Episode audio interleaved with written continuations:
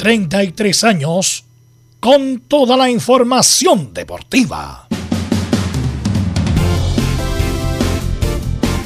Vivimos el deporte con la pasión de los que saben. Estadio en Portales ya está en el aire con toda la emoción del deporte. Comentarios: Carlos Alberto Bravo, Velos Bravo, Leonardo Mora, Camilo Vicencio, René de la Rosa y Giovanni Castiglione. Reporteros: Luis Felipe Castañeda, Nicolás Gatica, Felipe Holguín, Laurencio Valderrama, Juan Pedro Hidalgo, Rodrigo Jara, Rodrigo Vergara y Alfonso Zúñiga. Producción: Laurencio Valderrama y Nicolás Gatica. Edición: Leonardo Mora. Dirección: Carlos Alberto Bravo. Estadio en Portales es una presentación de Ahumada Comercial y Compañía Limitada. Expertos en termolaminados decorativos de alta presión.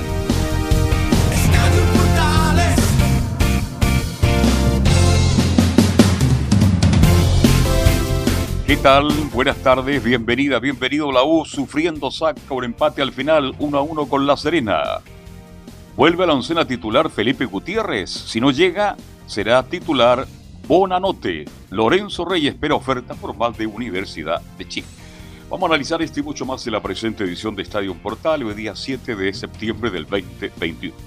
Vamos de inmediato con saludos. Saludos primero a Laurencio Valderrama que nos va a contar todo lo que está pasando con Chile previo al partido contra Colombia. Laurencio, ¿cómo estás? Buenas tardes. Muy buenas tardes, don Carlos Alberto, para usted y para todos quienes nos escuchan en Estadio Portales Edición Central. Partiremos el reporte, por supuesto, con todas las novedades de la selección chilena que sigue entrenando en Guayaquil y está a la espera del trascendental partido ante Colombia del día jueves en Barranquilla, transmisión de Portales Digital. Por supuesto, tendremos declaraciones de Claudio Bravo y de Paulo Díaz, quienes hablaron con el sitio oficial de la selección. Y por cierto, una pincelada también de las colonias, con la forma en que espera Vitamina Sánchez el partido del Audax ante la Católica y también como espera Jonathan Villagra el duelo de la Unión Española ante Melipilla. Este más en Estadio Portales. Perfecto, muchas gracias Laurencio y saludamos a Nicolás Gatica que nos va a informar de Colo Colo. Nicolás, buenos días, buenas tardes.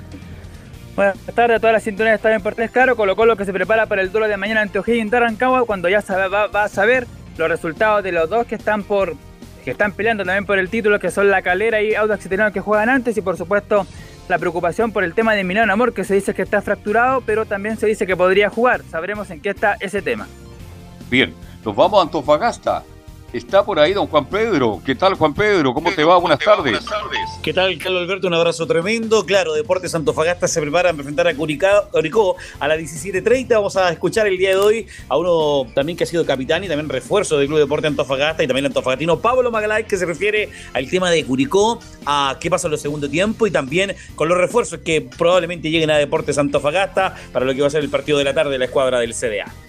Oye, Juan Pedro, eh, quisiera saludarlo por su matrimonio. No tuve esa, eh, la oportunidad de saludarlo en persona, en vivo, en directo, así que un saludo para usted y su señora, que sean más felices aún. ¿eh?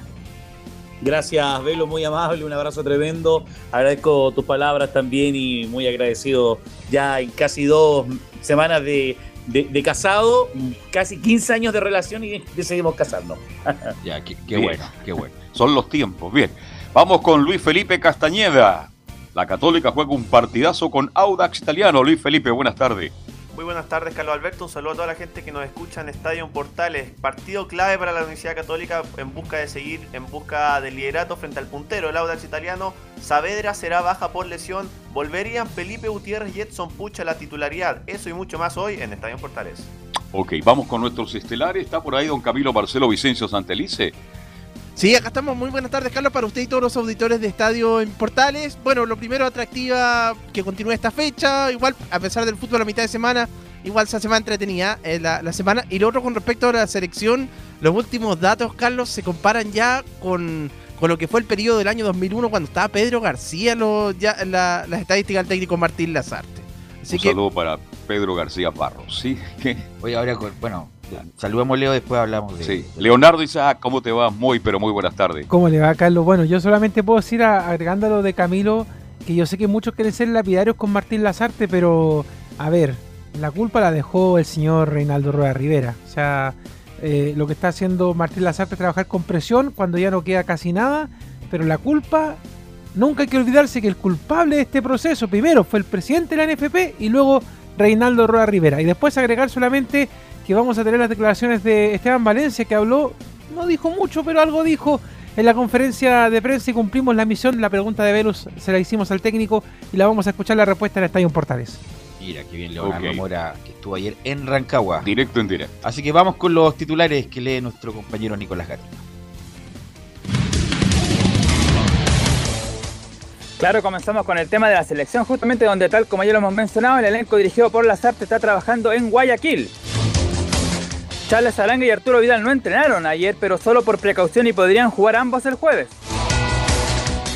En, Colombia, bueno, se podría jugar un central joven que se llama Carlos Cueta, que tendría su debut en la selección cafetera justamente ante Chile por la ausencia de Davinson Sánchez. Además, también se confirmó la lesión del volante de Colombia Andrés Andrade. Ahora la polémica de la suspensión de Brasil-Argentina del domingo es un tema que aún no está claro. En Brasil emitieron un comunicado donde dejaron en claro que Argentina estaba al tanto de las infracciones de los jugadores. Mientras en la Argentina aseguran que la FIFA abrió un expediente disciplinario a Brasil por los incidentes de este compromiso. El organismo determina que los actores que interrumpieron el partido no tenían nada que ver con la realización del encuentro. Ya nos metemos al fútbol chileno donde tal como lo dijimos, bueno, Cobresal goleó a Ñublense en El Salvador, suma su quinta victoria consecutiva y se ubica en zona de copas internacionales. Además, Gustavo Huerta es el único, como ya sabemos, técnico que sigue en su club desde el Campeonato Nacional 2020. Ya dijimos, la U con el empate no pudo acercarse a los líderes y puede ser superado por Católica y alcanzado por Unión y Antofagasta. Mientras La Serena, donde tuvo el debut goleador del Leo Valencia, queda un décimo, pero podría bajar al menos hasta el puesto 14 si se dan otros resultados. En cuanto a incorporaciones, donde ya quedan pocos días para el cierre del libro de pases, Calera consiguió el préstamo desde Colo Colo del volante Williams Alarcón. Ahora vamos a algo extrafutbolístico ya que la Corte Suprema condena a la NFP por exigir cuota de incorporación de clubes a la primera B. La asociación deberá pagar una multa de 2,5 millones de dólares tras la decisión del máximo tribunal. En la primera B, Coquimbo con su victoria hundió a Cobreloa hasta el penúltimo lugar y es el nuevo líder con 32 puntos superando a Santa Cruz. Ya lo dijimos, la parte baja Cobreloa se complica incluso con la permanencia en la B y supera por apenas un punto a San Luis de Quillota que es el colista. Lamentablemente el querido Fernández Vial no pudo sumar de a 3 frente a San Marco de Arica y baja al puesto 11 con 19 puntos, solo 3 más que San Luis. Vamos al tenis donde la chilena Guarachi y su dupla estadounidense Desire avanzaron a cuarto del doble femenino del US Open. Y una mala noticia para la Copa Davis, Nicolás Jarry perdió la primera ronda del Challenger 80 de Casis ante el japonés Hiroki Morilla. Esto y más está bien portal. Sí, eh, Camilo hablaba de los peores récords de las nueve fechas o los peores récords de entrenadores chilenos en la eliminatoria y hablaba Pedro García. Justamente por lo mismo han salido, bueno, yo sé de lo que pasó en Paysandú, pero no le he puesto no le puse no le he puesto mucha atención ni ahora, ahora recién ayer leí algo de todo eso que pasó en Paysandú, que fue un escándalo y que tuvo como protagonista Pedro García, que incluso fue imputado como responsable de esto. no responsable, más bien como uno de los autores de los, de los delitos de falsificación de, los pasaportes, que fue por aprobación de él, que fue todo un ardid para engañar en ese momento el sudamericano 79 con eh, apoyo y patrocinio de la, del gobierno militar, dictadura, como quieren llamarle en ese periodo. Y no sabía que tan metido estaba Pedro García. Pedro García fue responsable y Increíblemente después dirigió, ayer también escuché a otro periodista, dirigió Colo Colo después y dirigió la selección chilena después de lo que pasó. Entonces, bueno, no nos sorprenda nada con esto, que está una, lamentablemente eh, la gente olvida eso, olvida muy rápido. Pero Pedro García fue responsable de todo la... A lo mejor él me puede decir ahora después de 30 años, 30, o 40, 40 años. Bueno, pero él el señor Gordon era el presidente del fútbol chileno en esa época, general de, director Pero lo que dice la causa es que Pedro García fue uno de los corresponsables de este ardid para engañar a la Confederación con los pasaportes falsos. Incluso, bueno, él determinó qué jugadores sí, qué jugadores no. Entonces, eh, independiente del momento, nadie se puede hacer el leso con sus responsabilidades. No sabía qué tan metido. Mira, yo estoy hablando de la ignorancia. Este es un tema que ya pasó hace rato, que está investigado y que está en los puntos negros del fútbol, de la historia del fútbol chileno, junto con lo del Condor Roja.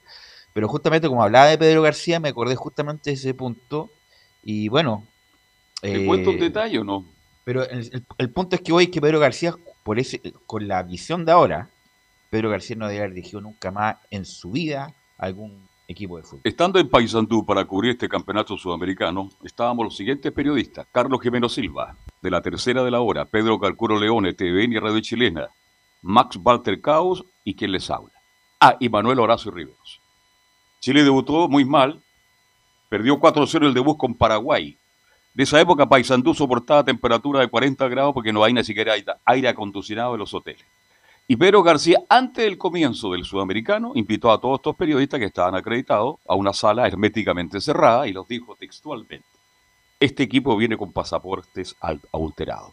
Aquí los dirigentes del fútbol aceptaron y yo nominé a estos siguientes jugadores en una época, Velo, que era terrible para Chile porque no ganábamos nada. No, pero no. Sí, no. Te estoy colocando el ejemplo. Inexcusable en todo sentido. Y resulta que Pedro contó. Ah, ahí estaba, perdón. Me olvidé de Raúl Parado Cavada. Disculpen estaba Raúl Parado Cavada también, que fue al segundo partido se vino a Chile porque no lo vio ninguna opción al equipo chino y al final Chile clasificó en Montevideo. Yo relaté en exclusiva para Chile, Chile, Perú, Chile clasificó a los Juegos Panamericanos.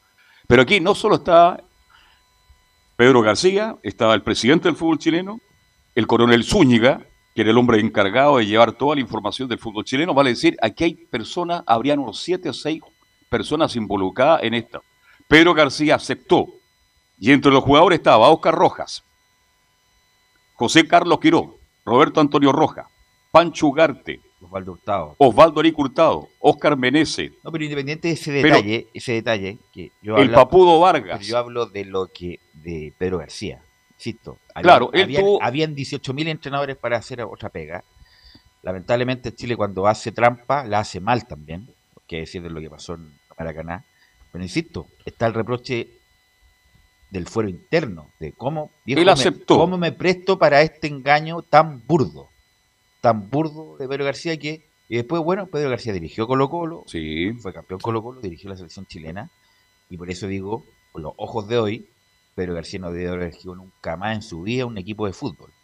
Bueno, en su momento fue apoyado por Milton Milla y, llegó, cuando en un momento la selección no lo quería nadie, dirigió Pedro García, pero insisto, eh, para las nuevas generaciones leer esto es como, wow, pero cómo tan, cómo tan No, es un escándalo tremendo. ¿Cómo tan descarado? Obviamente se explica todo esto porque estábamos en un periodo oscuras donde la legalidad se pasaba por cierta parte cuando estaba el gobierno militar a cargo. ¿Y tú sabes que llegó el señor eh, Gordon? Llegó a Paysandú y le dijo a los jugadores, tranquilos, a ustedes no les va a pasar absolutamente nada. Ustedes no son culpables de esta situación. Bueno, quedaron eliminados. Así que tranquilo. eliminados del... no pudieron seguir compitiendo Clasificaron para los Panamericanos. Se le ganó a Perú 3-1. Pero, pero el punto es que obviamente internamente no les pasó nada, porque fue un chamullo del mismo gobierno. Bueno, pero es que les pasó vos, Velo. soy, yo, soy parte principal de esta pero a lo que voy yo... Cuando llegó el plantel al aeropuerto... Pero, espérate, a lo que voy yo, independiente del detalle, es del reproche que se le hace a la cabeza. Que Pedro García perfectamente puede haber dicho que no. A que no. Y no prestarse para este circo.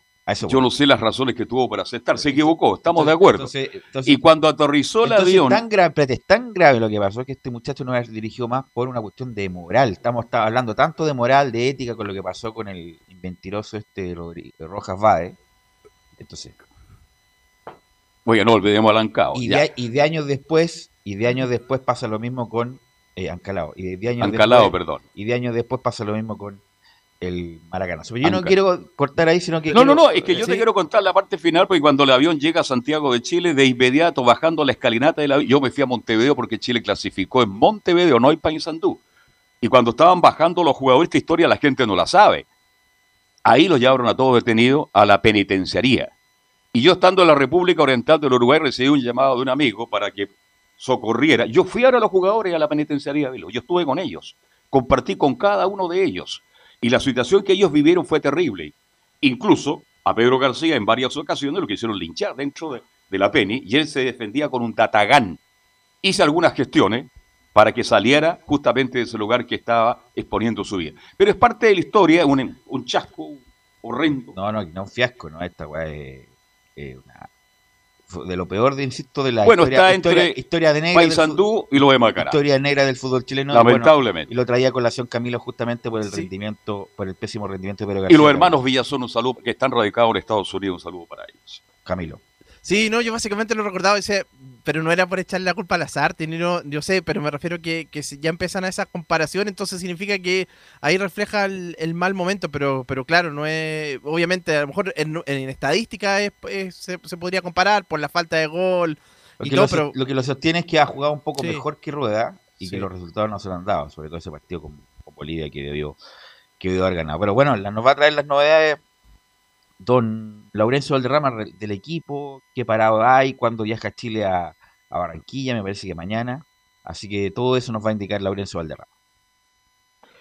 Ahora sí, muchachos, renovamos el saludo justamente en Estadio Portales edición central. Bueno, bueno, justamente el cuadro de la selección chilena ya se está preparando para este importante compromiso en el cuadro eh, de Colombia. Justamente el cuadro nacional hizo un breve trabajo regenerativo en las canchas aledañas al Estadio Monumental de Guayaquil, donde juega el Barcelona eh, de Guayaquil de local. Así que ahí el, el club eh, Amarillo eh, prestó generosamente las instalaciones y lógicamente ahí el, equipo chileno hizo un trabajo de, en primer término de, de fútbol reducido y además un trabajo físico eh, e, in- e incluso ahí con, con algunas rutinas bastante interesantes y, y, y en donde quedó involucrado eh, de forma bien clara el trabajo físico, más que nada para recuperar a los jugadores y distender un poco en cuanto al, al, al enorme esfuerzo que se realizó en el partido ante Ecuador. El día de hoy debería parar un equipo Martín Lazarte porque eh, sería el último entrenamiento formal o el único entrenamiento formal eh, en cancha en relación a lo que va a ser el partido ante Colombia porque el día miércoles justamente la tarde de Velus es el viaje a, Barranquilla. Eh, como lo hemos dicho otras veces cada delegación tiene que estar un día antes eh, de los partidos por lo como mínimo en, en, en la sede donde se va a jugar. Así que se va a viajar el día miércoles cerca de las cinco y media de la tarde hora chilena. Y la conferencia de Martín Lazarte por cierto será el día de mañana a las 12.30 horas. Eh, justamente el, cuadro chileno tiene la- las novedades, como bien lo comentábamos, el retorno de eh, Guillermo Maripán y de Eric Pulgar van a ser eh, eh, titulares fijos en el medio campo.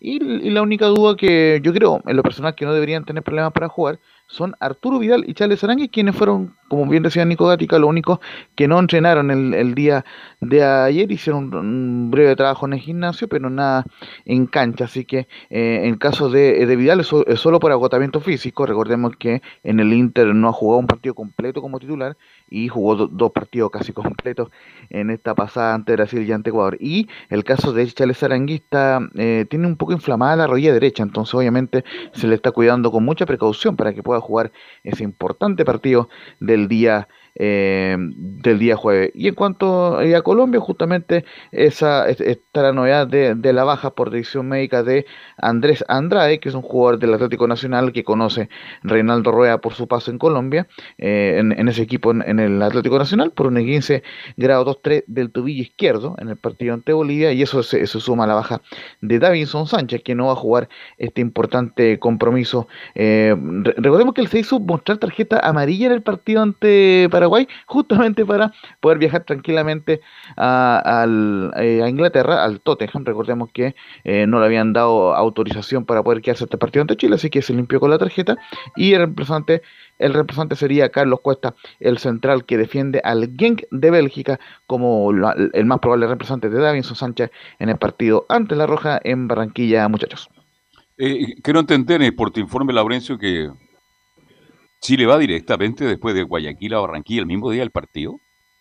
El día No. anterior, justamente el, el- el Un día de día mañana, anterior. viajan, viajan a las cinco y media y el partido, como ya lo sabemos, el día jueves, 20 horas, transmisión de portales digitales y con el relato ahí de don Carlos Alberto Bravo. Así que, Muchas bueno, gracias, muy lógicamente- gentil, gracias. Le mando el cheque. Eh, ¿Tú crees que es conveniente llegar muy encima del partido o llegar? No, pero va a llegar un día antes. po. ¿Sí? ¿Está bien? Pero si es por. eh, Sí, sí, un día si antes, es, eh, muchachos. Normativa FIFA. No es que normativa FIFA llegar un día antes. Ahora por las pandemias se podía llegar al- a la altura incluso de La Paz, me parece, encima. Exacto, por eso hago la pregunta. Pero por la normativa FIFA hay que llegar un día antes al, al lugar del partido. Y Barranquilla, El- bueno, Si están en Guayaquil, por algo se fueron a aclimatar a Guayaquil, así que no va a haber problema de. Pero un- es uno- distinto uno- el, el calor de Guayaquil. unos grados más, unos grados menos, Sí. insisto, tienen que llegar, por algún momento tienen que llegar. ¿Sí? Eh, eh, muy cortito para que sigan con el comentario. Chile entrenó ayer a la tarde con cerca de 26 grados, humedad poco más del 80%, entonces obviamente sí. son condiciones más o menos similares a las que se va a encontrar en Barranquilla. Y ojo con el contexto de Barranquilla, que Chile no ha jugado ante Colombia en Barranquilla de noche. Eh, eh, van a ser las 20, o, eh, las 20 horas hora chilena, o, o tarde noche, mejor dicho. Siempre jugó más temprano, como a las 4, cuando el calor era es. infernal. Así que, Sí, así que a las 20 horas, creo yo, es un buen horario, eh, más, más allá de que va a Camauro- seguir Mire. Laurencio, está, es casi pare- es parecido. ¿ah? Una vez me encontré con el pibe Valderrama, salió a bailar a la una de la mañana. No, y se lo digo en serio, si no chacota. Porque a esa hora ¿Ya? se puede. A la gente empieza a leer en Barranquilla a la una de la mañana y a las cinco y media se están recogiendo porque ya es insoportable el calor, más que el calor, la humedad. Bueno, qué bueno que esté entrenando en el complejo de Barcelona, que es maravilloso. El estadio que tiene Barcelona es un estadio a nivel mundial, eh, de primer mundo, y ahí está entrenando a la selección en un lugar muy hermoso. Justamente, y, y, bueno, em, a la espera de la conferencia de prensa de Martín Lazarte, que debería ser mañana, mañana miércoles, di- eh, tipo doce y media de la, del mediodía, eh, vamos a ir con, de inmediato con declaraciones de Claudio Bravo y de Paulo Díaz, que conversaron con el sitio oficial de La Roja y eh, la gentileza eh, de María José Vasconcelos y toda la gente que trabaja con la selección chilena. Y vamos a ir con la primera de Claudio Bravo, que dice en la 01 que en cuanto a, a lo que quedó del partido ante Ecuador, que siempre es complejo venir a Quito y valoramos el punto. Bueno, creo que es un partido siempre complejo el, venir a jugar a, a Quito, ante una selección también que se hace respetar mucho de, local. Yo por lo menos la experiencia que he tenido acá no, no- no han sido todas, todas gratas.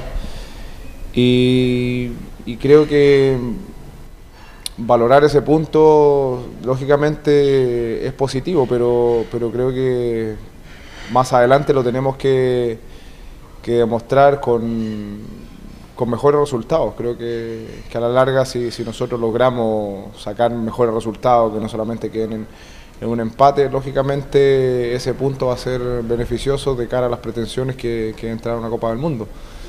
Pero teniendo en cuenta la, la experiencia que habíamos tenido acá, sabiendo también la complejidad que tiene jugar, jugar en altura ante un rival también que, que físicamente te lo hace sentir jugando, jugando acá en, en su casa, sí te deja un, un sabor de boca positivo. A lo, a lo mejor la situación que nos dejó un sabor de boca distinto fue a lo mejor no haber aprovechado esos minutos que tuvimos un hombre más en cancha. Existe, por supuesto, la autocrítica en, en Claudio Bravo en cuanto a no poder ganar ese partido. Y antes que le dé la bajada, muchachos, vamos de inmediato con la segunda de Claudio Bravo, quien reconoce que será un partido complejo ante Colombia. También un partido complejo, con, con la sensación también de, de- de las otras ocasiones que nos ha tocado jugar contra Colombia en, en- su casa. También tiene el, el- tema climatológico ¿no? que no deja de, de ser algo tan, tan pasajero.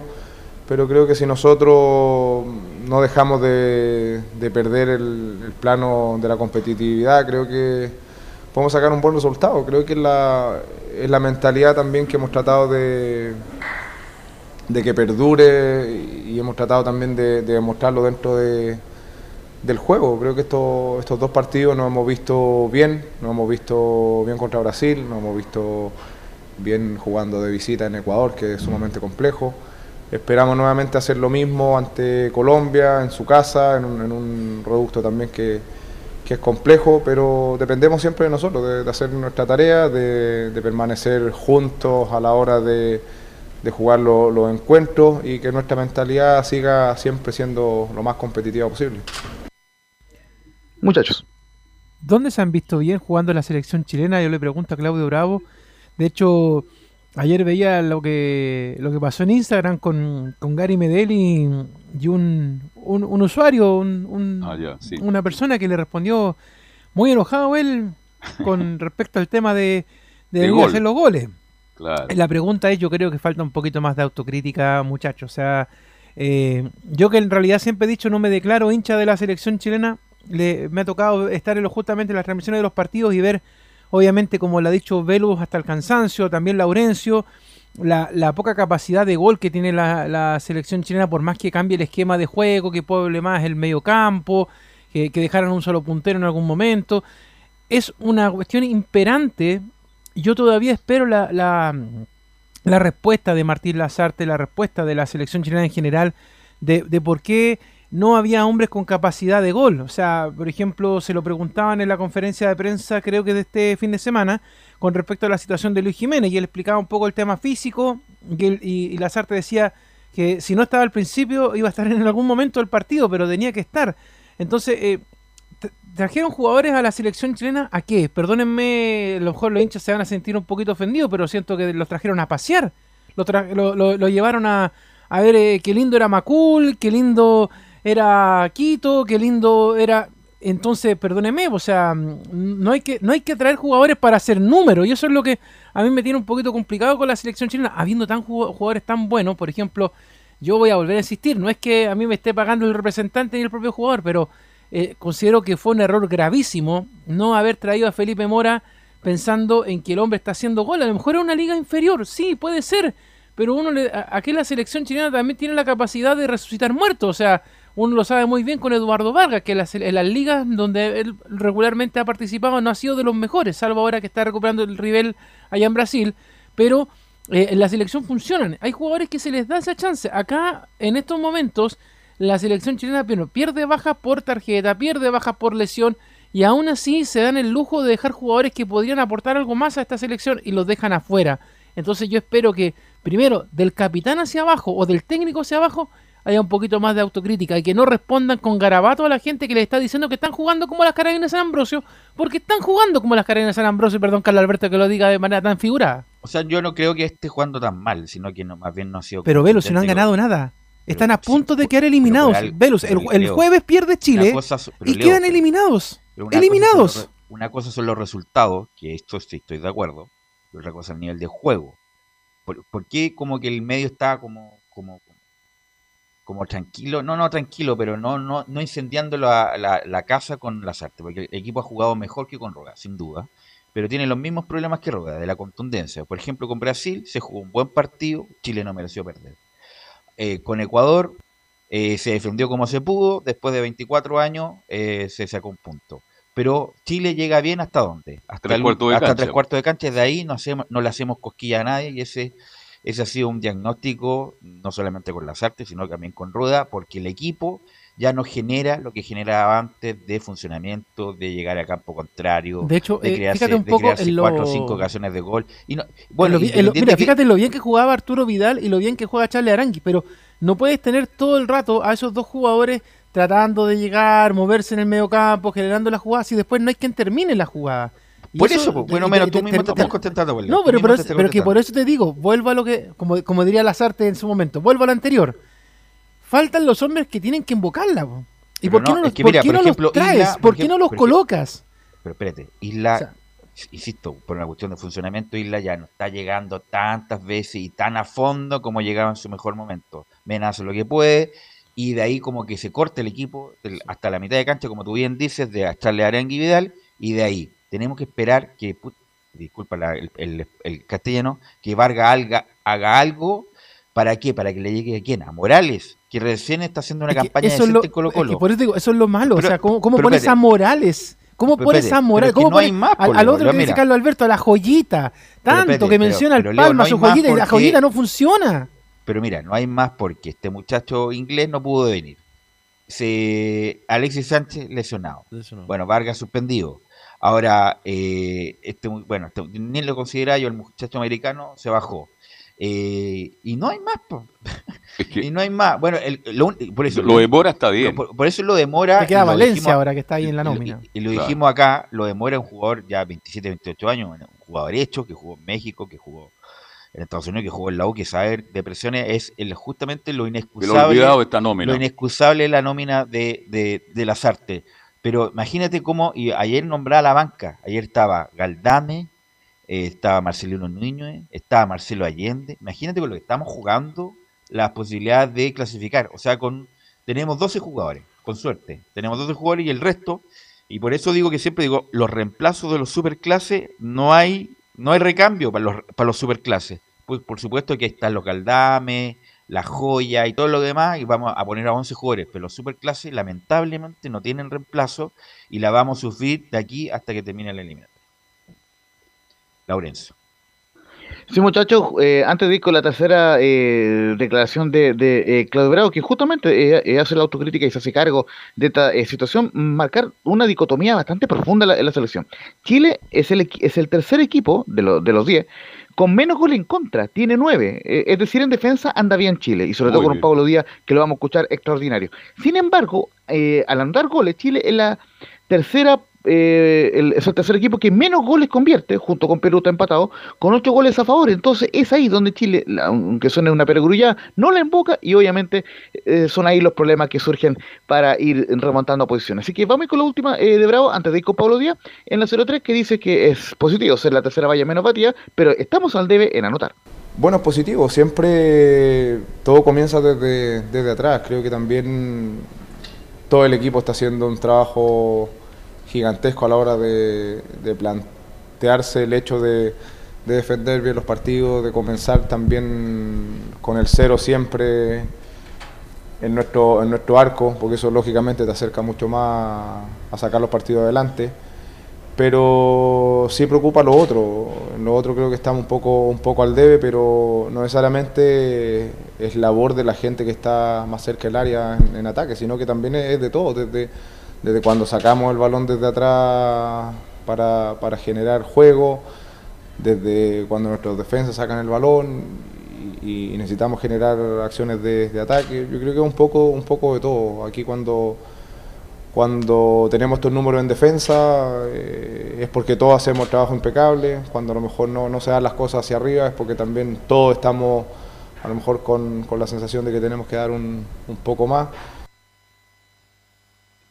Esa fue la palabra de eh, Claudio Bravo y vamos de inmediato con el con Pablo Díaz, que justamente eh, se refiere también en la 0-1, que es un punto muy importante para nosotros ante Ecuador y además vengo jugando bien. Eh, es un punto muy importante para nosotros. igual hace mucho tiempo que no, que no se sacaban puntos de, de visita acá en, en Ecuador, así que nada, lo tomamos muy bien, nos sirve para seguir sumando y, y estar mucho más más cerca del objetivo. Sí, puede ser, igual vengo eh, haciendo muy buenos partidos, no solamente acá en la selección, sino también en, mi club, en River. Eh, pero bueno, si la gente lo destaca, eh, a mí me pone muy contento y, y, es bueno que lo, que lo, que lo aprecien y que, y que me tomen como un jugador importante en la selección. Y vamos ir, eh, muchachos, en número al tiempo con la última de Paulo Díaz, con la 0-3, donde reconoce que será un partido muy complicado ante Colombia, pero la idea es sumar. Va, a ser un partido muy complicado por, por, por porque es una selección importante, eh, también por, por su localidad, que es un, un clima complicado. Eh, y bueno, intentaremos hacer todo lo posible para, para poder sacar puntos si bien sea uno o sean tres, la, idea es sumar, eh, sobre todo cuando está de visitante. Ahora, entre la altura y la humedad y el rival, ¿es más complicado Colombia que Ecuador para enfrentar no, Ecuador. Siento con Colombia hemos sacado empate por eso Barranquilla. Por hago la pregunta. Por eso, Quito es más... ¿hace Yo creo que Chile puede sacar un buen resultado. ¿Y qué es un buen resultado? Bueno, lo ideal sería ganar. Y por último, no perder, ¿no? No perder. ¿Mm? Pero tener alguna esperanza, que está muy difícil. A pesar de que Colombia tiene varias bajas también, pero tiene equipo Colombia además, Camilo.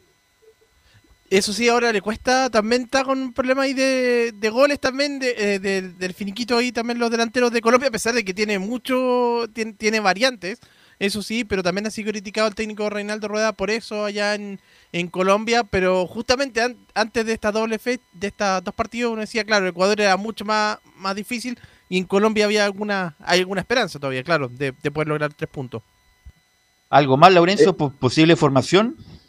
Eh, justamente hoy día debería trabajar la formación hoy día eh, en la tarde. La formación es básicamente la misma que jugó ante Ecuador. Obviamente deberían volver Maripán y Pulgar al medio campo, por ende saldría Baeza en el medio campo en, en cuanto a, a- a lo que es la última línea, en la eh, y en defensa obviamente entra Maripán por Vegas, así que ahí hay que ordenar bien la defensa, y en la delantera está la única duda de quién entra como titular, eh, corre con ventaja Iván Morales, pero no, no se descarta que entre también Luis Jiménez en el 11 inicial. Eh, una muy cortita sobre la estadística del último partido de, ante de La Roja ante Colombia, lleva cuatro partidos sin perder eh, Chile ante Colombia, con, tres empates y una victoria, ese famoso, ese famoso eh, 4-2 eh, que le permitió a Chile de Bielsa clasificar al Mundial, pero eh, y, y las últimas victorias de Colombia fueron el 65, el 96, cua- el 4-1 recordado, y el 2-1, el, 3, el, do- en, dom- en 2001 que fue 3-1. Eh, así que los últimos cuatro partidos, en resumen, Chile ha tenido tres empates y una victoria ante Colombia de visita. Le ha costado al cuadro colombiano imponerse ante Chile,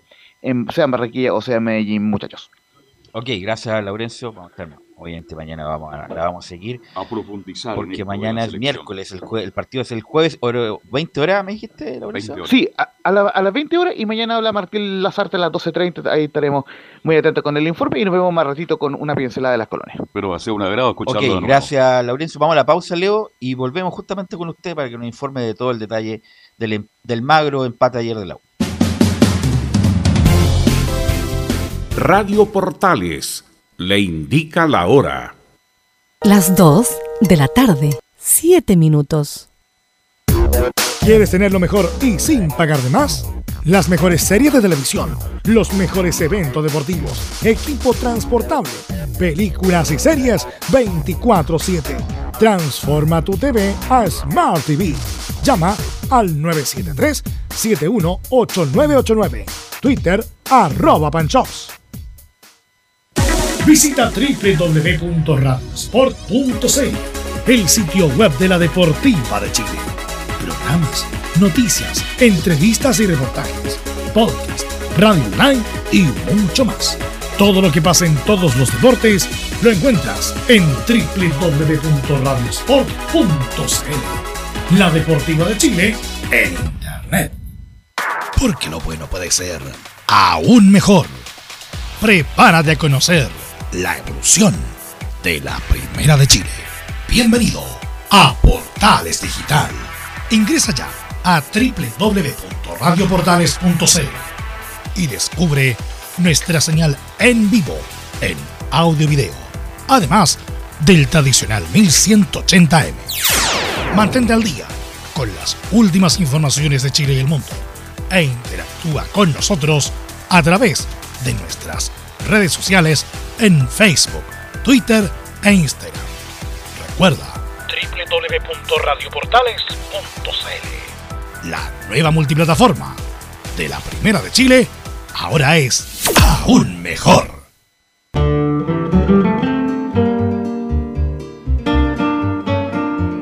Nada más hermoso este mes que acercarse a la guitarra. Por sus cuerdas anda la historia patria, el canto de sus hijos, la esperanza de muchos. Todo cabe en esa caja soñadora. Radio Portales, en tu corazón, la primera de Chile, en el mes de la patria. Entre Marco Grande y Marco Chico, media vuelta y vuelta completa. Escuchas Estadio en Portales, en su edición central. La primera de Chile, uniendo al país, de norte a sur. Ya estamos ya de vuelta, 1409. Y bueno, Leo Mora, lo, divertido de ayer es que se escucharon todas, con todo respeto, las puteadas de los hinchas de la U. Terminado el partido, hace tiempo que no escuchaba unas buenas puteadas en, el sentido de- del énfasis, más que el contenido. Eh, justamente por el empate, por el magro empate de ayer, eh, Leo Mora. Ahora, el contenido igual está entretenido porque También Marcelo Díaz, como se dice en buen chileno, Marcelo Díaz fue literalmente puteado. Y de hecho, más tarde en su cuenta de Twitter, ahí el periodista del, de TNT Sports subió ahí, dice que, que fue más puteado que Leo Valencia. Así que, pues como lo decía Rodrigo Vergara en la previa, cuando salió Valencia el trabajo precompetitivo, ahí se acordaron de la mamá de él, pero después de todo eh, aprovecharon el micrófono que estaba cerca ahí el ambiental, gritaron algunas cosas en contra de Aubert, en contra de Azul Azul y también contra Marcelo Díaz que decía que le preguntaba puras cosas puras leceras, por decirlo de manera más suave a, los jugadores. Pero como lo decíamos ayer, es difícil que Marcelo le pueda preguntar algo más clave a los jugadores porque tampoco te lo van a responder, pues se pondría en el cassette. Entonces. Además que parece que están mandatados a hacer como dos, tres preguntitas y nada más en, en esa, en esa. Claro, pero por ejemplo. En esa, si esa estación, digo. si- por ejemplo, Carlos Alberto siempre nos dice, nosotros nos reímos, el reportero que hace Colo Colo a, a Quintero siempre le preguntaba, bueno, ¿y el 9? ¿Y el 9? ¿Y el 9? Claro. Como, como que Marcelo Díaz dijo, bueno, ¿para qué le voy a preguntar al técnico o al Arribey que está hablando por eh, los refuerzos si no me van a responder? Pues entonces mejor preguntarle por el juego, por cómo se siente él, el seguir siendo el goleador del torneo. Entonces como que, entonces por eso los hinchas se enojan, porque obviamente los hinchas quieren saber del otro tema. Y otro detalle, que no lo contamos ayer, pero que estuvo muy sabroso, Velus, fue que, no sé si, bueno, lo, contamos un poquito en la transmisión, eh, lo que pasó después del gol de justamente la y que hubo un entrevero entre los jugadores y un jugador de la Serena se, se ganó una tarjeta roja. Pero eso no quedó ahí, terminó el partido y en el túnel eh, eh, se fueron a las manos. El, preparador físico eh, Rosenblatt, Marcelo Rosenblatt, eh, ¿te acuerdas que, bueno, ya en un momento también tuvo en su momento hasta un, un conato por ahí con Vanderlei Luxemburgo cuando estaba en Guachipato? Pero bueno, esta vez fue algo más tranquilo, pero sí, eh, obviamente la palabra fue de, por la versión de los azules, de que eh, la gente de La Serena eh, había hablado de que había que faltarle el respeto a la U. Y ahí obviamente Rosenberg, que es de carácter de temple bastante fuerte, se molestó bastante y obviamente el, preparador físico Granate, Juan Díaz, su ayudante Jonathan Monardes, ahí se enfrentaron con Rosenblatt en esta parte hinchando al, al camarín. De hecho dicen que según ellos que el, el tema es que Rosenblatt les quería pegar un combo porque estaba caliente por cómo había terminado las cosas, el show que había hecho el equipo serenense en la cancha en los últimos minutos, pero lo que no se sabe es que si esto está consignado en el informe de César Deichler, que obviamente, como decíamos ayer, parece que tenía las tarjetas amarillas en la casa, pero eso pasó una vez finalizado el partido. Eso como un detalle de lo que de lo que pasó. Y después, obviamente, esperando la conferencia de prensa, como lo decíamos, habló ahí el técnico, también se le preguntaron varias cosas y dentro de ellas, obviamente, esta irregularidad que ha tenido la Universidad de Chile. Así que vamos a pasar a escuchar al primero a Valencia que habla con respecto a este partido ante la Serena. No, mira, eh, Jorge, nosotros entendemos que eh, era, era mucho una, primero una incógnita, porque bueno, Serena venía con un técnico nuevo, venía con, mucho, con muchos jugadores también que no habían tenido oportunidades o continuidades, aparecieron algunos chicos también que, que uno por ahí no los conocía, porque obviamente a lo mejor los conoce el, el nuevo técnico. Y, y, en esa misma situación nosotros en el primer tiempo no encontramos, no encontramos la respuesta. Y ellos se, se, posicionaron mejor, empezaron, como decía antes, a controlarnos mejor el partido, nos ganaban las segundas pelotas, nos ganaban los duelos individuales.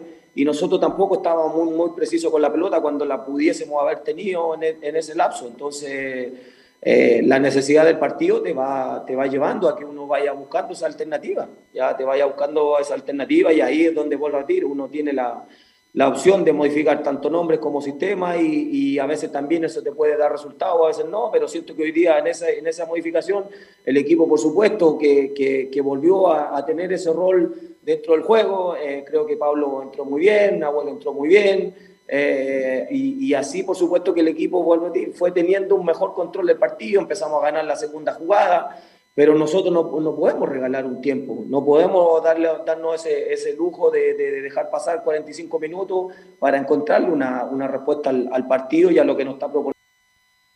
Y justamente lo que dice, por eso es más reprochable lo de la U el primer tiempo, que no estaban jugando con un gran equipo, que venía extraordinariamente bien, que era el, la revelación del campeonato, un equipo de medio pelo, con todo respeto, con muchas bajas, que corrió mucho, que jugó bien, por supuesto, pero la U con una pasividad, con una lentitud, con esos tres de contención que no, no se daban dos pases seguidos, lo de Cañete, que después lo vamos a hablar, que es desilusionante. Lo de Espinosa. Desilusionante, lo, desilusionante lo de Cañete porque las pierde todas. Incluso puede tocar, puede tocar para el lado, ya.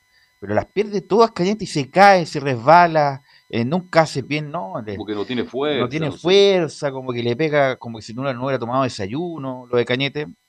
Extraño. Y ¿eh?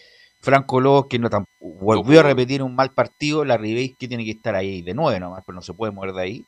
Y bueno, y el segundo tiempo cambió, obviamente cambió con la presencia de Pablo Arangui, que fue el, el efecto desequilibrante el segundo tiempo. Ahí ¿El lo- mejor partido de Arangui en la U? Ahí la jugó, no sé, su, bueno, sus partidos antes de la lesión, digo yo. Ya. Pero Arangui es un jugador desequilibrante que ojalá si no se lesiona eh, tiene que ser titular en la U. Eh, y la U tuvo algunas chances, la del Gato Luján, la de la el cabezazo, eh, un remate de Espinosa. Pero como es inexcusable lo del huevo, en el sentido de pasividad en el primer tiempo, la U eh, saca un empate de la galera, pero era un partido nuevamente para sacar los tres puntos y mirar tranquilamente lo que hicieran los, los de arriba. Ahora regala puntos y con rivales que en los papeles debería haber ganado. Bueno, sí, eh, el eh, sí, perdón, Carlos. Leo, el primer Sí. tiempo la U fue horriblemente mal, un equipo sin chispa, sin ganas, sin agresividad, todas las pelotas divididas, no solo Cañete, Velo, Espinosa también. ¿Hasta cuándo le damos todas las pelotas detenidas a Espinosa? Busquemos otra. Menos mal que después se dio cuenta y empezó Sandoval.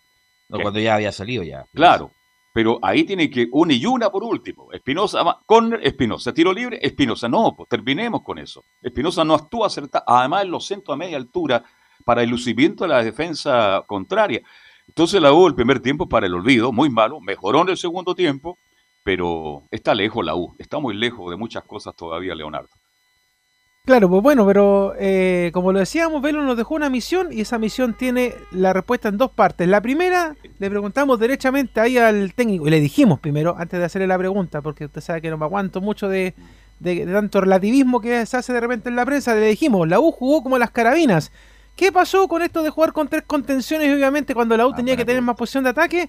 Aquí responde Valencia en la primera parte. Es que, bueno, vamos, vamos entendiendo de que dentro del juego uno, uno va, va- va esperando que, que tanto desde la forma del sistema y de después desde, el jugador, desde, desde lo que nosotros queremos cada uno de ellos, por supuesto, que vaya encontrando la respuesta a lo que está, a lo que está sucediendo en el partido.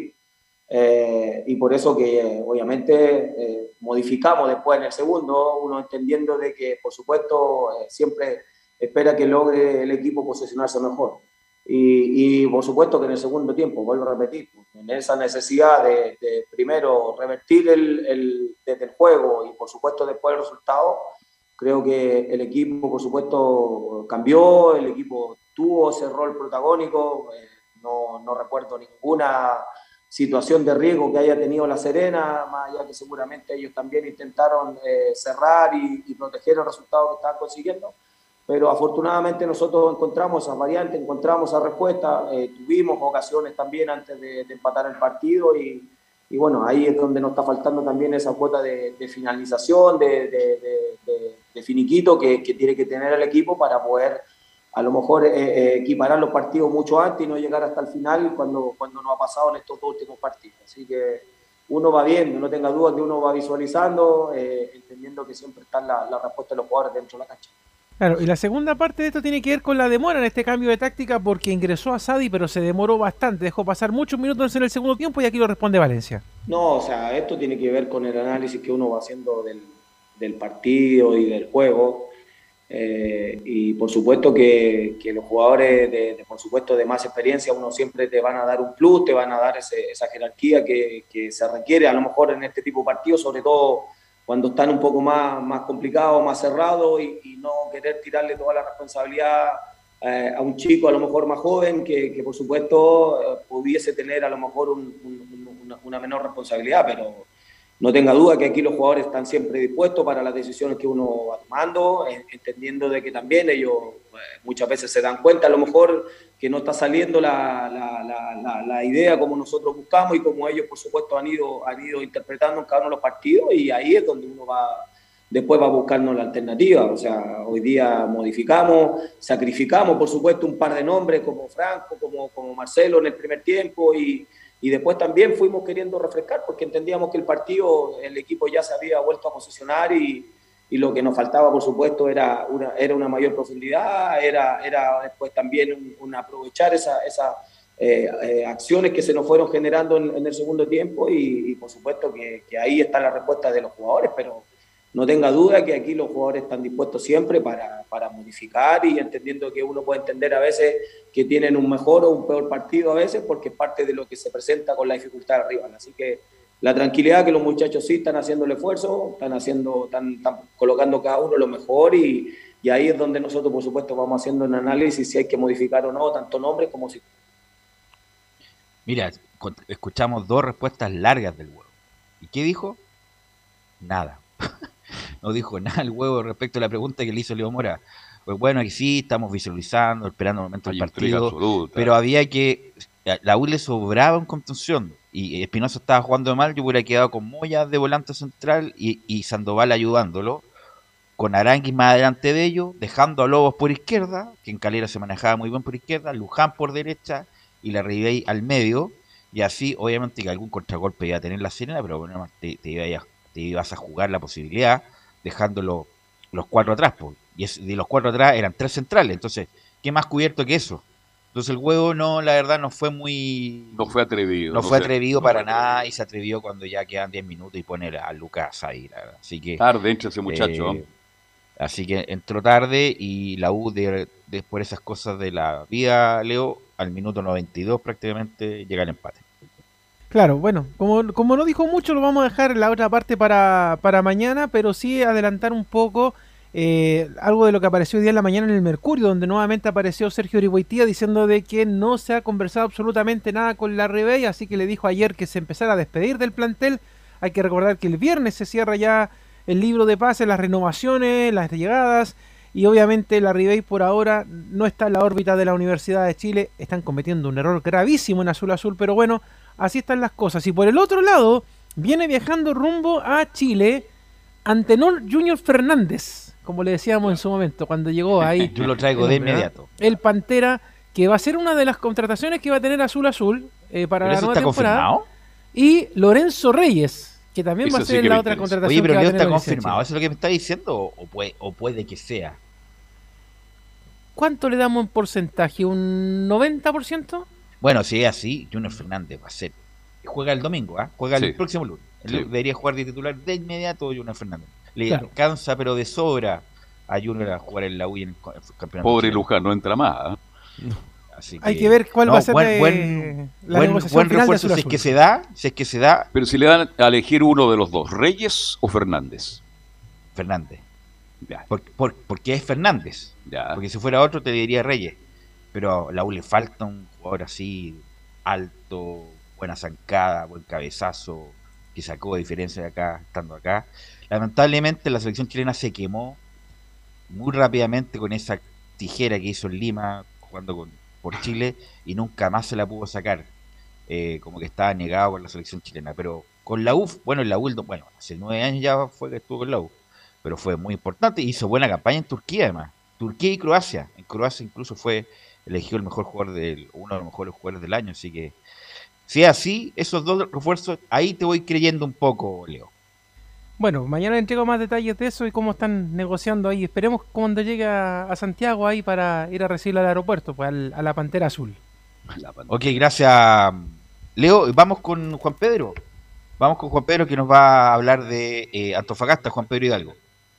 ¿Qué tal, Velus? Nuevamente, así para hablar de deporte de Antofagasta. Verdad que se está cortando la luz y el internet acá en el sector norte de la ciudad de Antofagasta. Vamos a ir ¿Algún rápidamente con, con el informe eh, que Deportes Antofagasta enfrenta a la escuadra de Curicó a contar de las 17.30. Un partido de casi necesitado y desesperado. Deportes Antofagasta con la necesidad de salir de lo que haber perdido esta opción de meter, de estar rápido, estar dentro del equipo desclasificado a lo que es Copa Sudamericana, luego de la victoria de la escuadra de Cobresal el día de ayer y, y, y la escuadra de Curicó con la necesidad de, de ganar para poder eh, salir desde el, fondo de la tabla de posiciones. Prepara equipo, estrategia Juan José Rivera, pero quien habló fue eh, de los micrófonos la semana pasada fue Paulo César Magaláes, uno de los que ha sido capitán, es antofagastino, es uno de los referentes también de, la escuadra del CA. Se refiere al rival que va a enfrentar el día de hoy la escuadra de Curicó, Pablo César en los micrófonos de Portales. Sabemos que, que Curicó viene, viene en alza, eh, viene con la confianza arriba, con el cambio de técnico, eh, viene de un partido que, que ganó 2-0, eh, va a ser un partido muy complicado, lo estamos preparando bien para, para dejar los tres puntos en casa, que, es lo que el, el grupo necesita para, para seguir arriba. Hay que enfrentar a un rival difícil, se viene, viene de ganar la escuadra de, de Curicó, Deportes Antofagasta viene de empatar, un partido que saben que va a ser complicado. Pero ¿qué pasa con los segundos tiempos con Deportes Antofagasta? Se ve un equipo diferente, eh, baja el ritmo, baja la intensidad. ¿Qué pasa con la escuadra del CDA en los segundos tiempos, don Pablo? La verdad que lo hemos conversado, ya es un tema de, del grupo, eh, del tema de los segundos tiempos, lo, lo tenemos que, trabajar, eh, tratar de solucionarlo rápido y, tratar de darnos cuenta nosotros en cancha que, que nosotros somos lo, lo que podemos eh, ver el déficit que, que, tenemos en el segundo tiempo. Vamos, vamos a tratar de, de hacernos fuerte en eso. Eh, creo que lo otro, el grupo ha, ido madurando y, y si mejoramos el tema en los segundos tiempos y hacernos más sólidos o quizás de, de, liquidar antes los partidos, se nos va a hacer un poco más fácil el resto de, de, los, de los partidos que vengan. Qué bueno que estén analizando eso de los segundos tiempos, que decae mucho la escuadra del CA y en la interna tienen claro también tanto el técnico como los jugadores. Respecto a refuerzos, ¿llegan o no llegan refuerzos? ¿Piensa si la opción de que Deportes Antofagasta tiene que llegar o no llegar refuerzo? Eh, Pablo Bacalaes en el micrófono de Portales. Bueno, es un tema netamente de, del cuerpo técnico, de la dirigencia, pero siempre es bueno tener sumar más gente que, genere una competencia interna que, que, si llaman jugadores que, que son iguales o mejores, eh, hacen que, que, los jugadores que están acá aumenten su nivel y lleguen a, a, a rendir lo, lo, que todos esperamos de cada uno. Así que mientras haya una competencia sana, eh, el grupo se va a ir fortaleciendo y va a ser mucho más difícil para, para los rivales.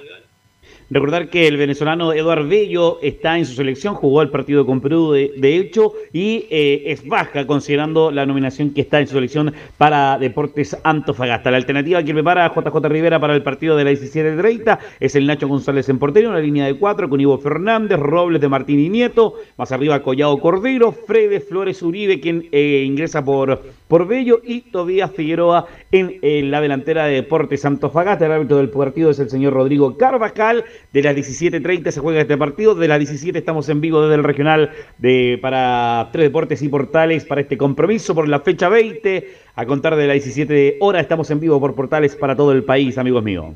Bien, estaremos escuchando, Juan Pedro. Dedíqueme un tiro libre, por favor, ¿ya? Lo voy a anotar. Siempre lo, okay. lo menciono, con la vuelta, vuelta entera. ya. Listo, gracias Juan Pedro, muy amable. Buena tarde. Vamos a ir a la pausa, Leo, y volvemos. Mire con qué volvemos. Volvemos con la Católica, Colo Colo y las colonias. Radio Portales le indica la hora. Las 2 de la tarde, 28 minutos. Ahora más que nunca, quédate en casa y disfruta de algo rico sin pagar de más. Somos de la casa, una delicia al paladar. Conoce nuestra variedad de waffles, sándwiches, empanadas de horno y mucho más Contáctanos vía WhatsApp al más 569 5018 3008. Atendemos todas las tarjetas de crédito y Red Compra. Infórmate más en nuestras redes sociales, en Instagram y Facebook. Recuerda, somos de la casa, una delicia al paladar. Durante esta emergencia sanitaria, realicemos actividades junto a nuestros niños, niñas y adolescentes. Intentemos solucionar los problemas con diálogo y conversando sobre las emociones que surgen estos días. Que ellos confíen en sus padres o adultos cuidadores puede evitar el consumo de alcohol y otras drogas. Si necesitas ayuda, ingresa a senda.gov.cl o llama al 1412. Senda, Ministerio del Interior, Gobierno de Chile. Visita www.radiosport.cl, el sitio web de la Deportiva de Chile. Programas, noticias, entrevistas y reportajes, podcast, radio online y mucho más. Todo lo que pasa en todos los deportes lo encuentras en www.radiosport.cl. La Deportiva de Chile en Internet.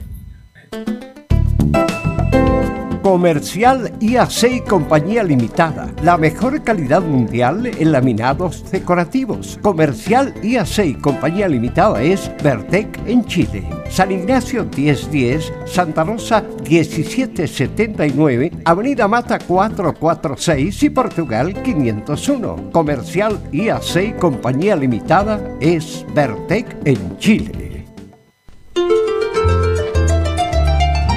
Radio Portales, en tu corazón, la primera de Chile, en el mes de la patria. Un acercamiento electrónico a todo lo que pasa en el fútbol. Escuchas Estadio en Portales en su edición central. La primera de Chile, uniendo al país de norte a sur.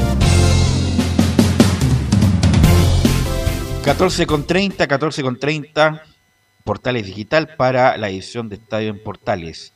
Eh, vamos con Luis Felipe, vamos con Luis Felipe Castañeda y las novedades de la Católica porque hoy juega, hoy, ¿cierto? ¿O mañana? Hoy. Hoy. 20 horas. Juega el partido de la fecha, diría yo. Sí. Dos de los postulantes al título en un gran partido, esperamos todos, Católica Audax, Luis Felipe.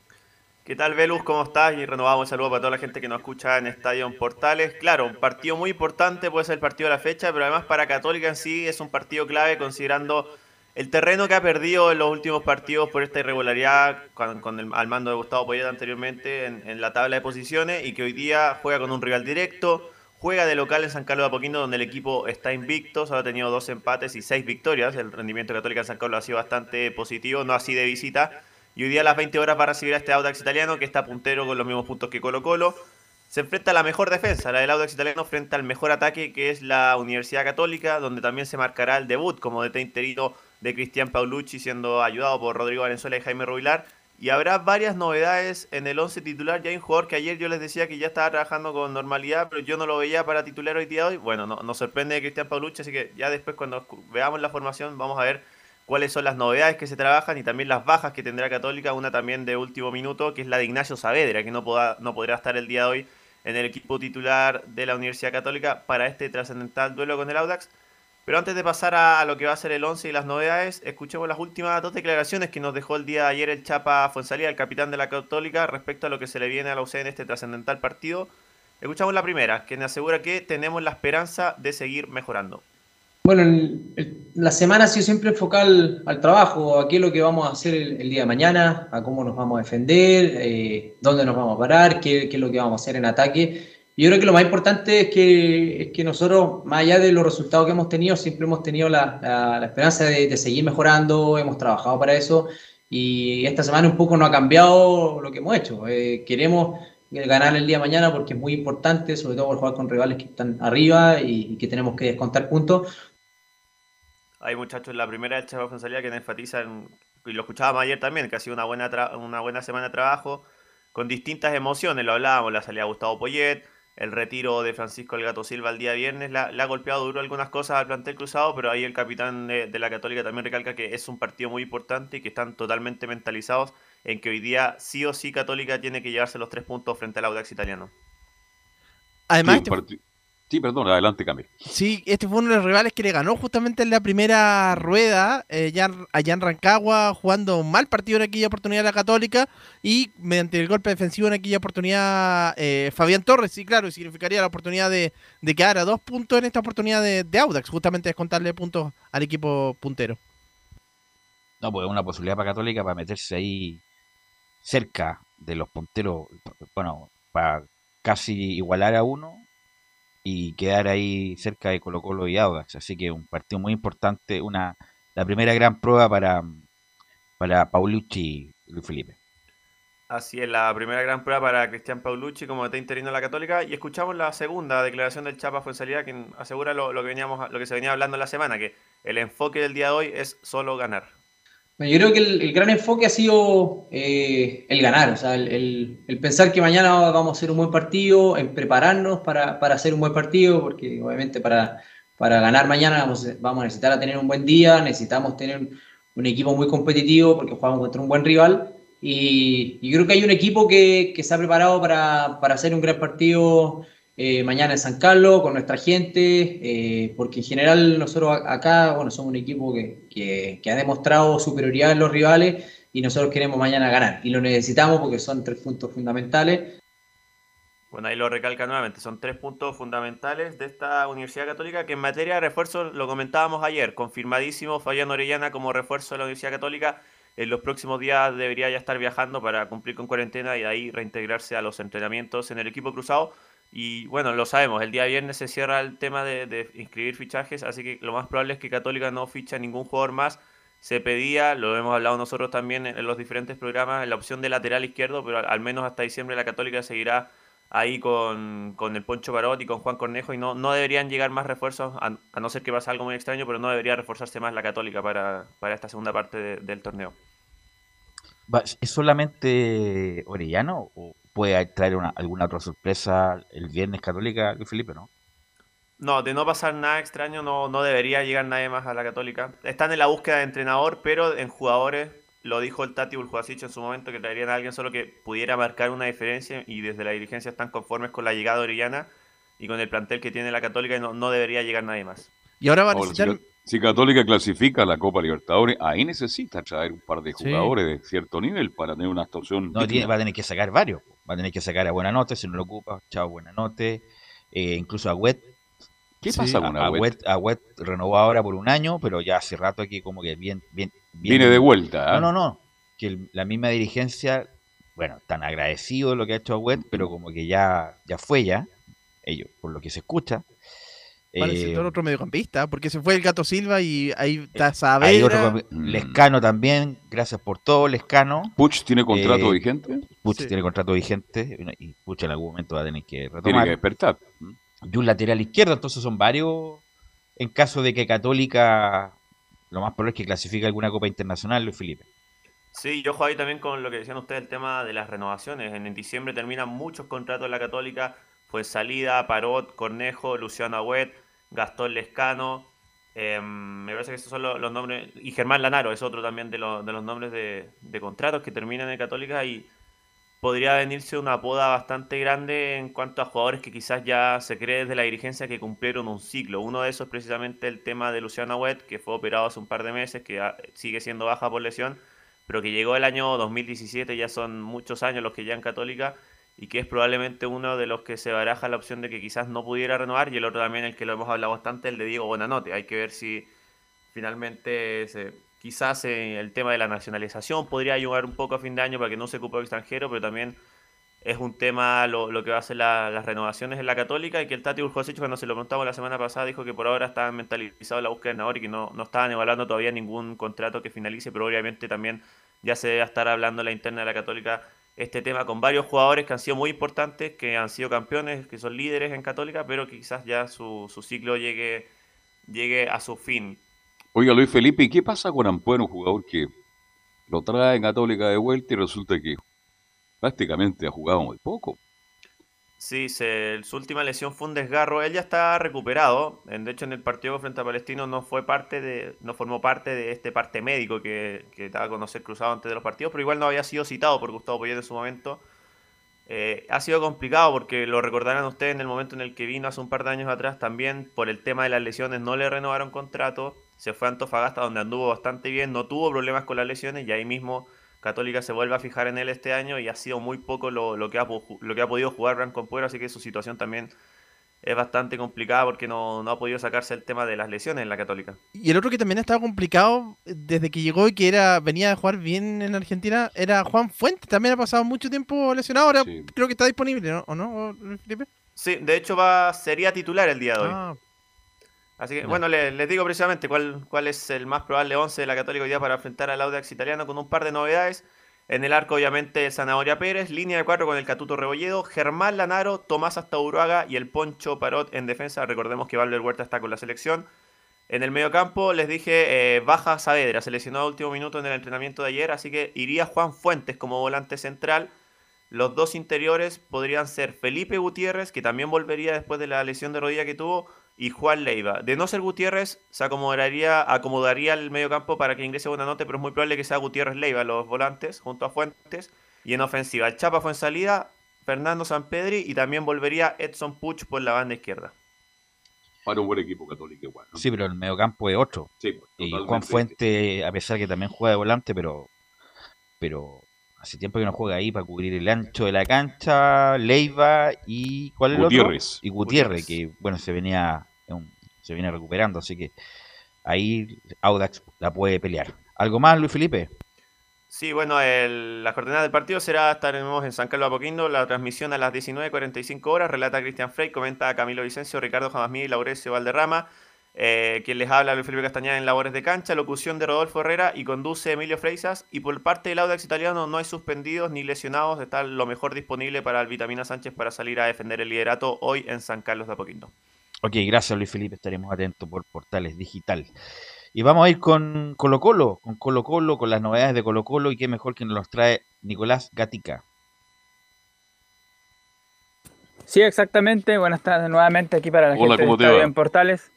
Claro, bueno, Colo con varios temas, con lo que tiene que ver dentro de la cancha y fuera de la cancha. Dentro de la cancha está relativamente bien, recordemos que está puntero con 34 puntos, pero como lo decíamos, claro, al, comienzo en los titulares, eh, con, ya, ya vas a ver los partidos, los resultados de los compromisos el de hoy día, esta noche entre Audax Italiano y el cuadro de la Católica, le convendría ahí un empate o incluso que ganara la Católica. Y en el día de mañana eh, va a jugar la calera anteriormente ante Santiago Wander, que es muy probable que también gane el equipo calerano, porque Wander ya sabemos es el colista, así que probablemente ya con esos resultados que van a ser favorables a los rivales, la calera y Audax va a tener que estar quizás con esa presión Colo Colo ante un rival, como lo dijimos, aquí en Tarancagua, que ha sido pesado el último tiempo a Colo Colo, tanto en el Monumental como allá en la sexta región, no ha podido el equipo Albo, sobre todo en Rancagua, ganar.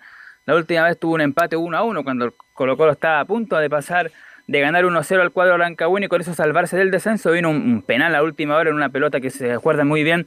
eh, pierde el Mati Fernández y viene una contra y ahí bajan un delantero de gira, Roberto Gutiérrez, que después, claro, Tomás Alarcón, imagínense, ahora está en, en la selección y también en España, marca el empate 1 a 1 y, permite que Colo Colo tenga que jugar ese partido ante la U de Conce. Y además el técnico del cuadro rancagüino, Miguel Ramírez, fue el único que le ganó a Colo Colo durante el año pasado cuando vino la remontada de Gustavo Quinteros, que tuvo una racha positiva de varios partidos sin perder. Entre medio cayó 3 a 0 ante Wander, que era dirigido por Miguel Ramírez, y que en cierta forma esas son las dificultades que se va a encontrar mañana el equipo dirigido por Gustavo Quintero. Partido lindo ah, para verlo, Higgins Colo Colo. Lindo partido el próximo miércoles. ¿A qué hora ese partido? A las 20 también, ¿no? No, a las 18 horas empieza ese partido entre Colo Colo y O'Higgins. Perfecto. Sí, es más temprano.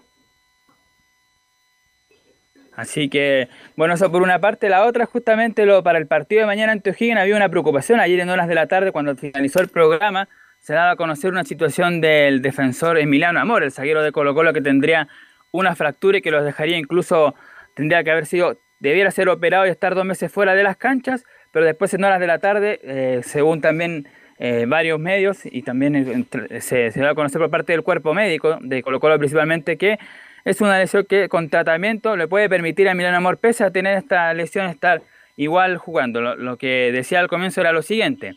Decía, está en una fractura en el quinto metatarsiano de su pie derecho, luego de lesionarse en su tercer partido defendiendo. Recordemos que él llegó con un partido ante Huachipato y al tercer partido, o sea, todo este tiempo, incluso la final de Copa Chile, habría jugado lesionado. Y aquí está, sin embargo, en horas de la tarde cambió el pronóstico del jugador y desde el cuerpo médico dijeron lo siguiente. El jugador presenta una molestia interfalángica en el dedo chico del pie derecho que no le impide seguir jugando, aunque sí debe seguir con un tratamiento especial para que no pase una fractura y lesión mayor. Así que por el momento eh, sería solamente eso y podría jugar perfectamente mañana Emiliano Amor. El punto era no, me- no decir nada. ¿Por qué? A ver, ¿por qué crees que no era mejor decir nada? Porque lo, lo, lo van, a, lo van a ir a buscar, po. lo, van a, pi- lo van a pisar, lo van a tratar de pisar. Porque hay muchas jugadas que a pesar del VAR y las cámaras son indetectables eh, y lo van, a, lo van a pisar, lo van a buscar y capaz que se pueda eh, desmejorar, Todo- todo contra desmejorar su lesión. Así que, eh, pero bueno. Pero ya no estás al día, no está amor.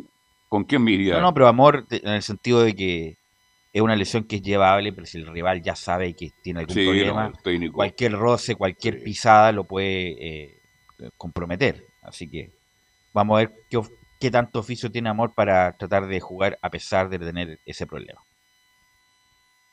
Claro, eso fue lo que pasó un poco llevándolo al, a un símil en la final del 2008 Everton, el partido de vuelta cuando eh, dieron con todo a Lucas Barrio, lo ablandaron y justamente no apareció prácticamente en el partido de vuelta y ahí Everton tuvo, aparte de que fue superior a ese partido, también Colo Colo tuvo ese peso menos porque Lucas Varo estaba lesionado, algo así. Sería un poco eh, peligroso, pero bueno, de todas maneras, claro, lo más probable es que sea Emiliano Amor junto con Maximiliano Falcón, ya que Matías Saldiva todavía está en la parte última de su recuperación de un desgarro que había tenido, que fue en el partido frente a, la caldera, si no me equivoco, en, la primera rueda.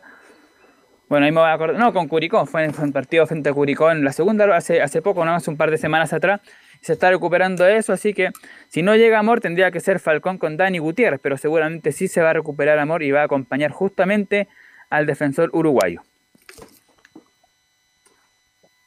Bien, pasamos a revisar declaraciones ya de César Fuentes, un hombre que conoce los pastos de Arrancado porque se formó ahí justamente, el número 6 de Colo Colo que también tuvo paso por la Universidad Católica. Vamos a escucharlo de, primera y la número 1 que vamos a escuchar tiene que ver con un poco el análisis que hace todavía de lo que pasó el día sábado en el duelo ante Everton y dice la primera fuimos justos campeones de Copa Chile.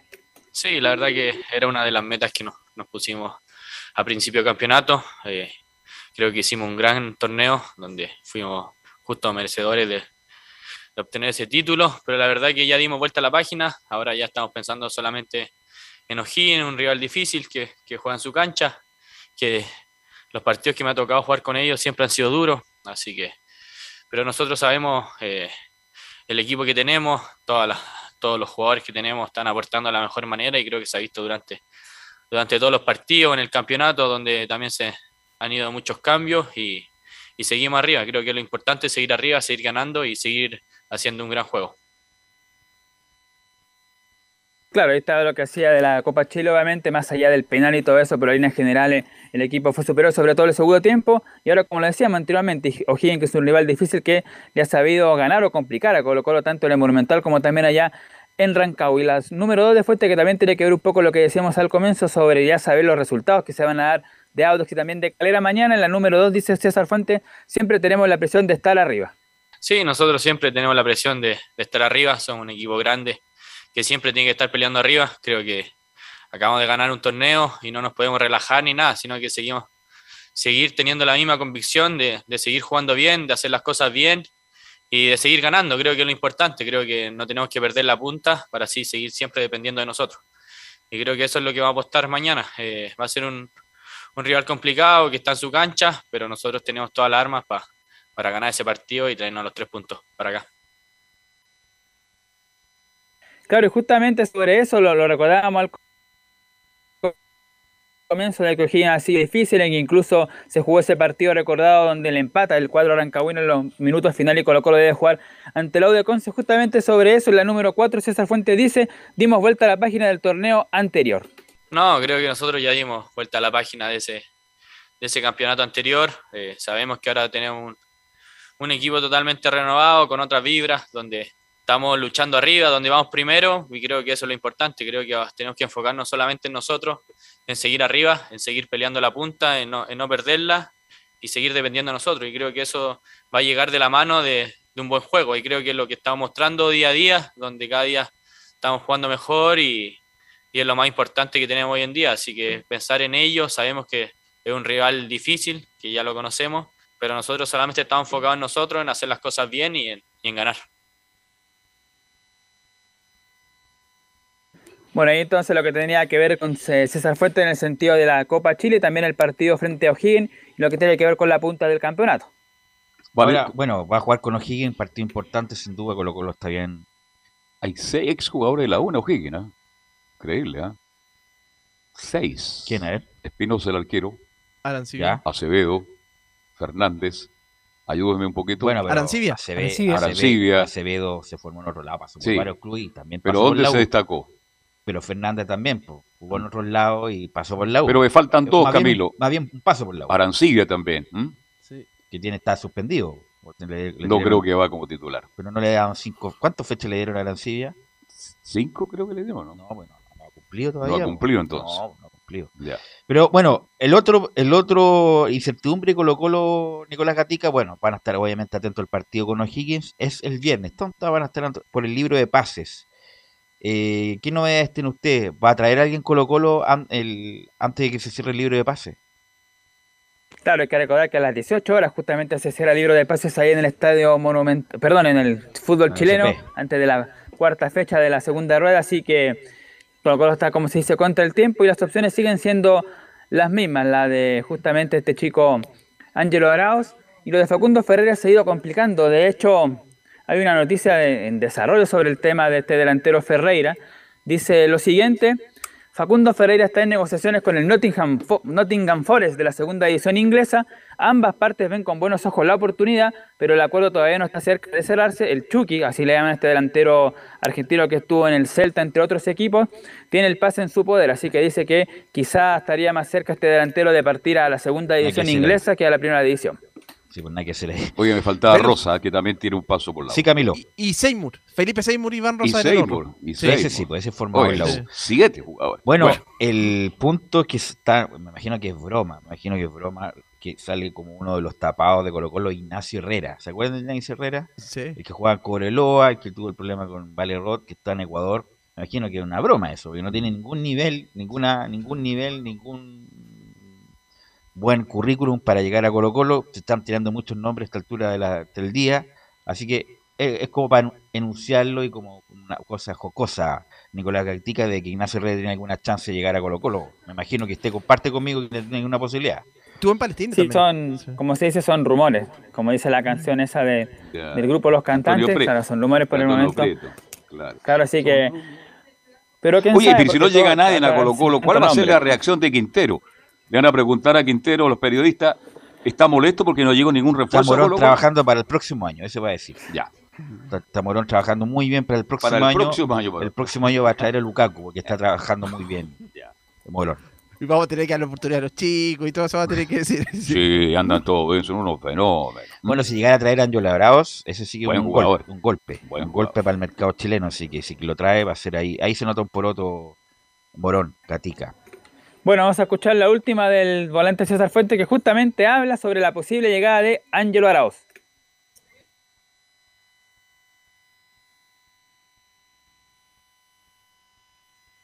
Ángelo Arauz.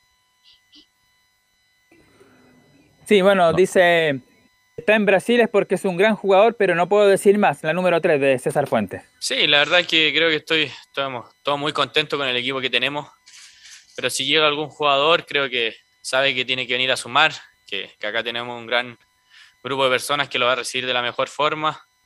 Y todos sabemos, si está en Brasil es un gran jugador, así que si viene a aportar acá y es un beneficio para nosotros, para seguir sumando, para seguir estando arriba, para seguir ganando partidos, creo que va a ser bien recibido. Así que, pero más allá de eso, creo que no, no puedo decir más cosas.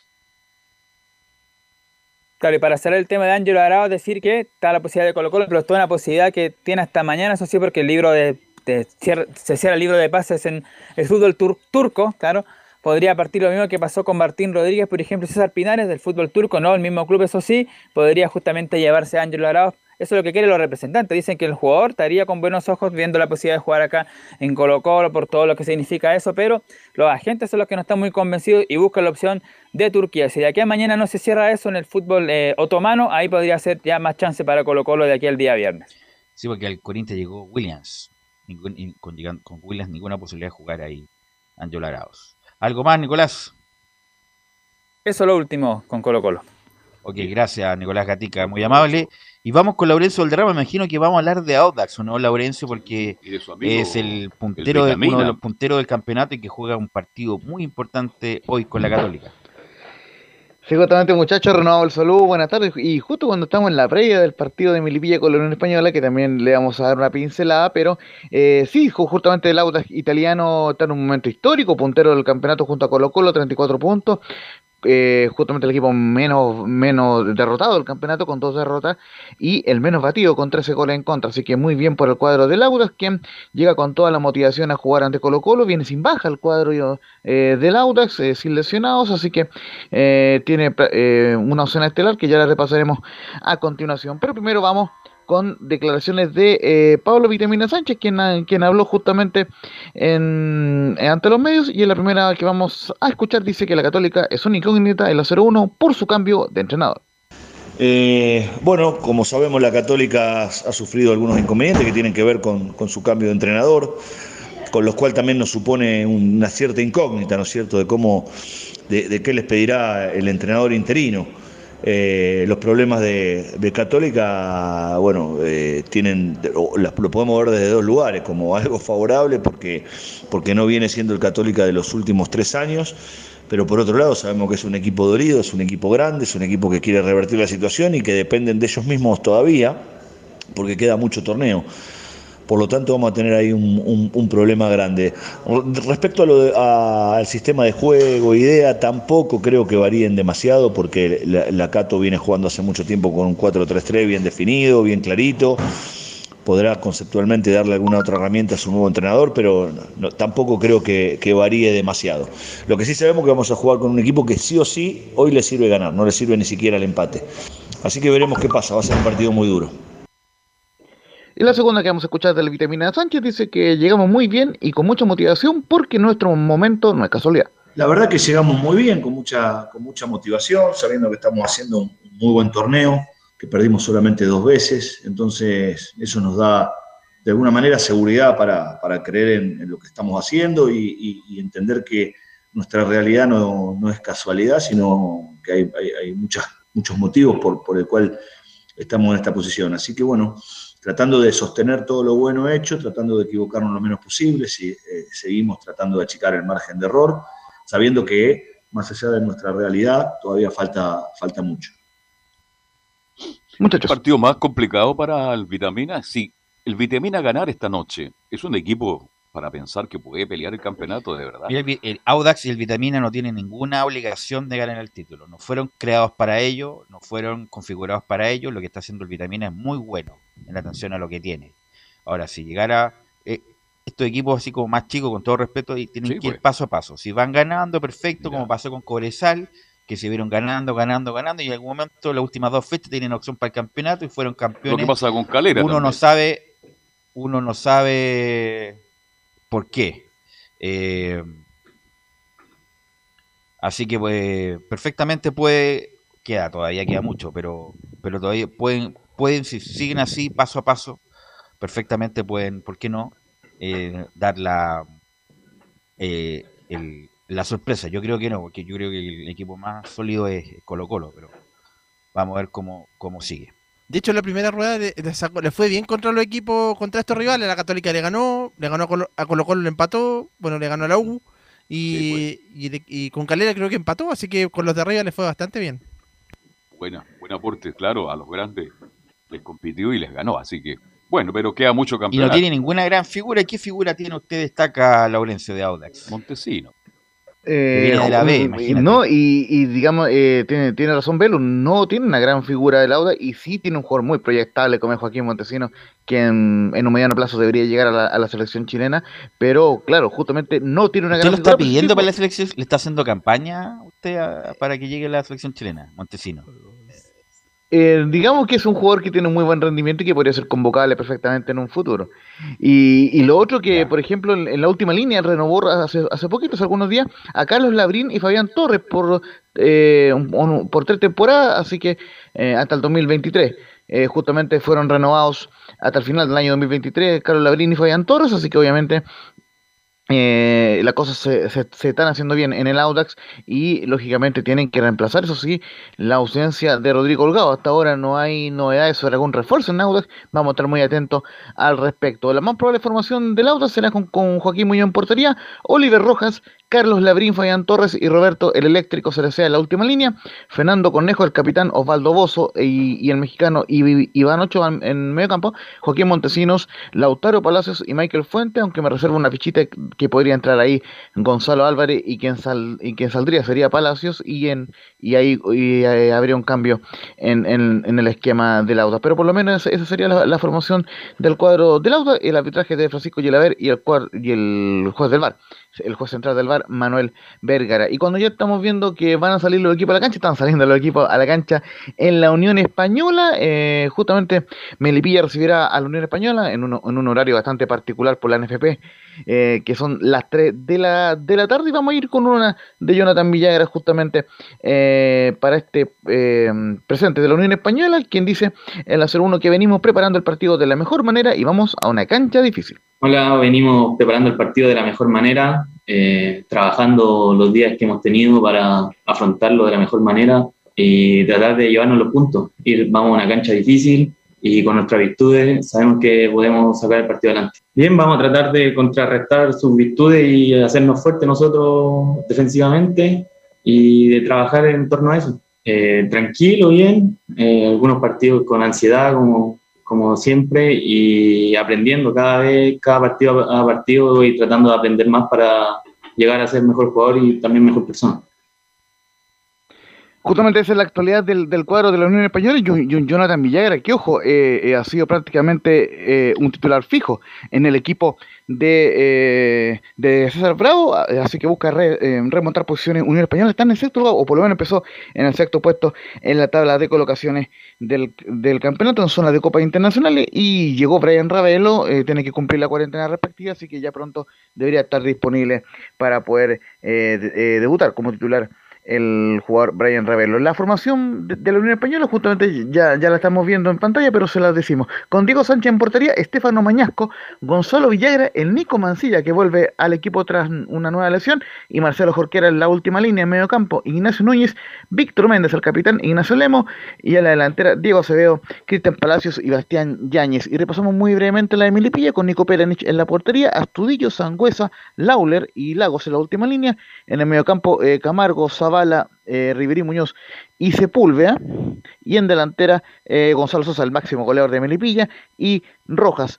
Eh, esa es la formación del cuadro eh, melipillano y el árbitro del partido de, de, Melipilla con la Unión Española es Matías Quila y, el, y en el bar estará Benjamín Sarabia encabezando el bar. Vuelve Riverí Muñoz después de mucho tiempo a Melipilla. Cambio de técnico, aparece Riverí Muñoz. Ok, gracias Lorenzo. Exactamente. Un fuerte abrazo y, la, seguimos. Fuerte abrazo. La, seguimos. Saludos al Vitamina. La seguimos, bueno. Su nombre. Frente amplio, frente amplio, la seguimos.